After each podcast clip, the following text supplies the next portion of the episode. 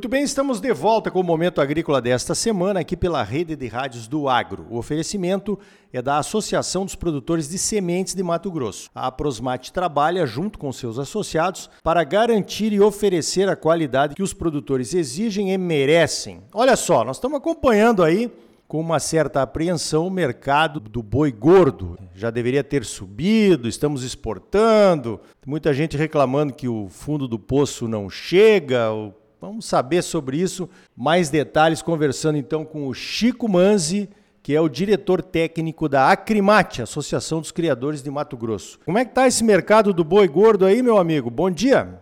Bom dia, Ricardo. Bom dia a todos. Pois é, rapaz, eu acho que você definiu bem mesmo. Tá? É, nós estamos vivendo assim uma, um, um 2023 com uma tempestade perfeita, né? Nós tivemos aí ainda a questão do ciclo pecuário, aonde teve há um tempo atrás uma retenção muito grande de fêmeas e agora essas fêmeas chegaram com força ao frigorífico e até agora não se inverteu. Nós continuamos com um grande abate de fêmeas. Isso é sinal que não estão atrativos os bezerros e ao mesmo tempo que essa vaca faz uma concorrência desleal lá no frigorífico, porque ela é vendida a um preço menor ainda do que o do boi e ela ocupa o espaço do boi no frigorífico. Então as escalas estão muito altas. Além disso, nós tivemos a questão é, onde o comércio internacional, que representa 30% hoje da nossa produção, ele também usa esse jogo, né? importa um pouco mais, joga o preço para baixo.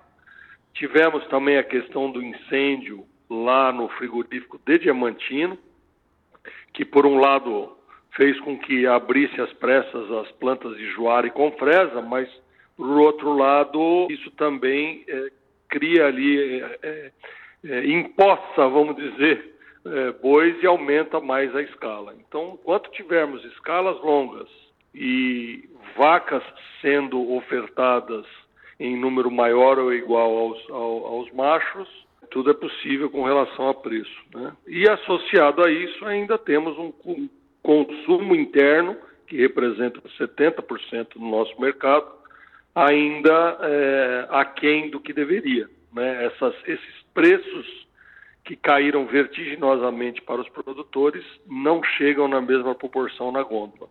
Muito bem, está aí a, a grande fotografia, né? o resumo do mercado do, do boi gordo, aí, do boi da pecuária de corte de uma forma geral. Aliás, eu acho que isso tem a ver um pouquinho, né, Chico, com a queda dos preços das commodities também no mundo, né? A soja caiu, o milho caiu, o trigo caiu, né? quer dizer, baixou tudo, né? A crise mundial continua. Eu estou vendo aqui que agora em julho o CPE está publicando que os preços do boi gordo também recuaram, né? Das, no das nossas exportações e o volume também caiu. Agora, Chico, nós estamos na entre safra, né? Nós estamos no mês de agosto, tá quente, seco, as pastagens já se foram. O produtor que, para não, não perder o peso que o gado perderia agora na época da seca, já vendeu. Como é que está essa questão da oferta agora? Não teria que estar tá baixando bastante? Então, deveria, mas isso ainda não aconteceu, né? Os preços das commodities, como você falou aí, tanto o milho quanto a soja, quanto o, hoje um produto que é muito importante pro, já para a bovinocultura, que é o, aquele coproduto do etanol do milho, que é o DDG, né? ele, ele também diminuiu, porque ele é em função do preço do milho, e isso estimula também os produtores a fazerem confinamento, sistema de confinamento. O, a primeira intenção de confinamento que nós fizemos pelo IMEA em abril demonstrou que, te, que os produtores estavam menos animados em, com relação ao ano passado em fechar as contas ainda muito altas, porque mesmo com os insumos baixos, ainda o preço da roupa não era compensador.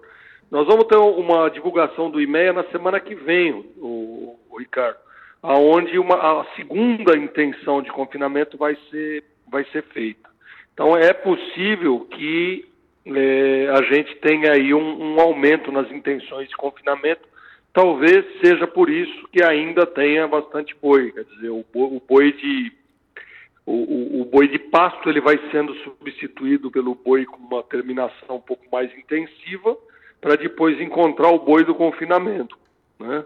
Então a gente acredita que esse ano vai ser um ano aí de preços bem, bem estáveis, né? Bem estáveis, eh, não, não vai ter grandes, não, não vai ter grandes variações, não se espera grandes altas não. Positivo. Eu estava olhando aí uns números de um confinamento que a gente conhece, de um amigo meu. Ele estava me mostrando que o ponto de equilíbrio hoje é 1,2 kg de ganho de peso por dia. Né? Isso considerando o milho já um valor aí em torno de 38, 40 reais a saca. Né? Vamos ver o que, que vai acontecer, porque eu acho que o Mato Grosso hoje tem um equilíbrio. Realmente isso que você está falando é uma realidade. Né? O boi do pasto vai acabando e vai entrando então o boi do confinamento. Agora, Chico, e a questão da reposição, que é sempre alguma coisa que preocupa ou pode ser uma oportunidade para os produtores também? É, a, a, hoje o, a, as piores margens estão na cria, né? Porque o preço do bezerro ele caiu, vamos dizer, um bezerro que em março do ano passado custava R$ 3.200, hoje você compra por R$ 2.000, né? E, e, esses, então, é, para o criador, as margens estão muito apertadas, realmente. A reposição está mais interessante, né? Os confinadores reclamam do, do rabo ainda que existe, ou seja, essa foi a expressão de um confinador para mim na semana passada. É, quer dizer, ele ainda está abatendo aqueles animais que ele pagou mais caro. Esses restos a pagar é que, é que estão bem complicados. Mas a reposição para o confinador, ela está melhor.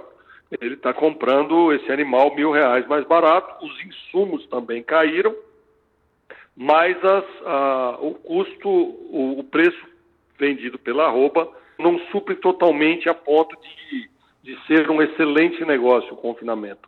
As contas que, são, estão muito apertadas para todos, mas hoje a margem mais apertada está no criador.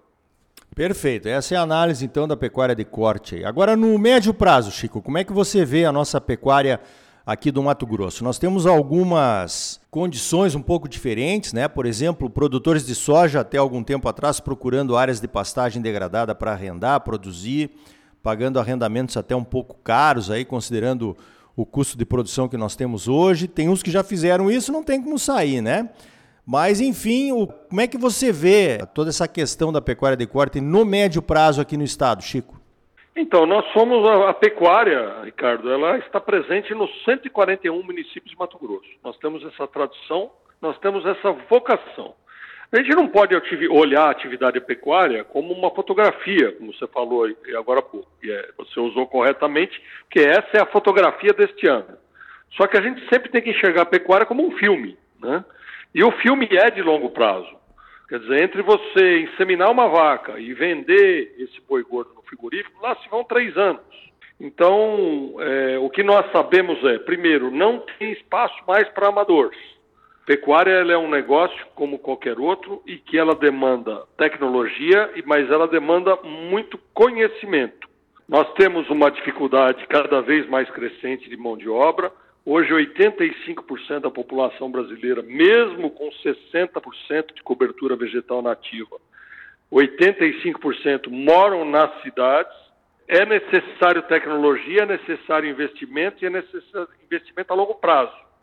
Mas a gente acredita que esse ciclo pecuário ele já deva estar se equilibrando e é, com o mercado de exportação hoje, nós já exportamos para mais de cento e esse número sempre é variável, mas entre cento e, 120 e 140 países dos 195 que estão na ONU, 140 países, o que precisa é aumentar a participação da carne brasileira nesses países mesmo, né, mesmo que não aumente países, é, ter uma política econômica que permita renda né? Que esse é o grande problema hoje para quem não está conseguindo carne, não é o preço, é a falta de renda. Então, se nós tivermos uma política de, de, de emprego, de, de uma maior oferta aí de, de, de emprego, a gente acredita que a pecuária sim é um, é um negócio sustentável sobre os três pilares.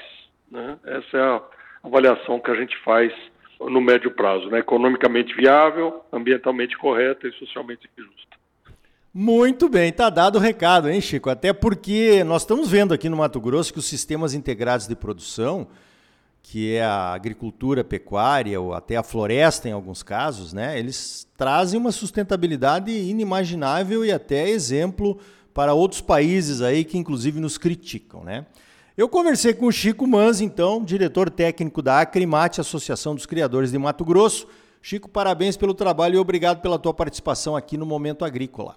Oh, muito obrigado, Ricardo. Muito obrigado pela paciência, obrigado pelo espaço e agradeço também a, a audiência aí do seu seleto público. Então tá aí. Com o aumento dos confinamentos e dos semi-confinamentos e também do arraçoamento dos bovinos a pasto, aliados ao boi safrinha, a tendência é de queda no período da chamada entre safra, com certeza. E a produção mais intensiva da pecuária vai se tornando igualzinha à soja e ao milho. Tem que fazer as contas. Com a diferença que você tem que tomar a decisão de comprar ou produzir o bezerro agora, mas ele só vai estar pronto para o mercado daqui a uns dois anos, né? Perdeu algum dos programas Momento Agrícola aqui pela sua rádio predileta? Saiba que você pode acessar e baixar todos os episódios do Momento Agrícola para ouvir quando quiser, como um podcast, aí no seu celular. Procure por Momento Agrícola no seu Spotify ou no aplicativo SoundCloud. Todos os episódios estão lá. E a gente agradece se você deixar o seu like e nos seguir. Empodere o Agro, buscando a informação de qualidade. Você sempre muito bem informado, ligado aqui no Momento Agrícola. A semente de qualidade é a base da ótima produtividade que todos buscamos. A Associação dos Produtores de Sementes de Mato Grosso, a Prosmate, trabalha junto com seus associados para garantir a qualidade das sementes que o produtor merece. Por hoje vamos ficando por aqui. Então até a semana que vem com mais um Momento Agrícola Mato Grosso para você. Até lá!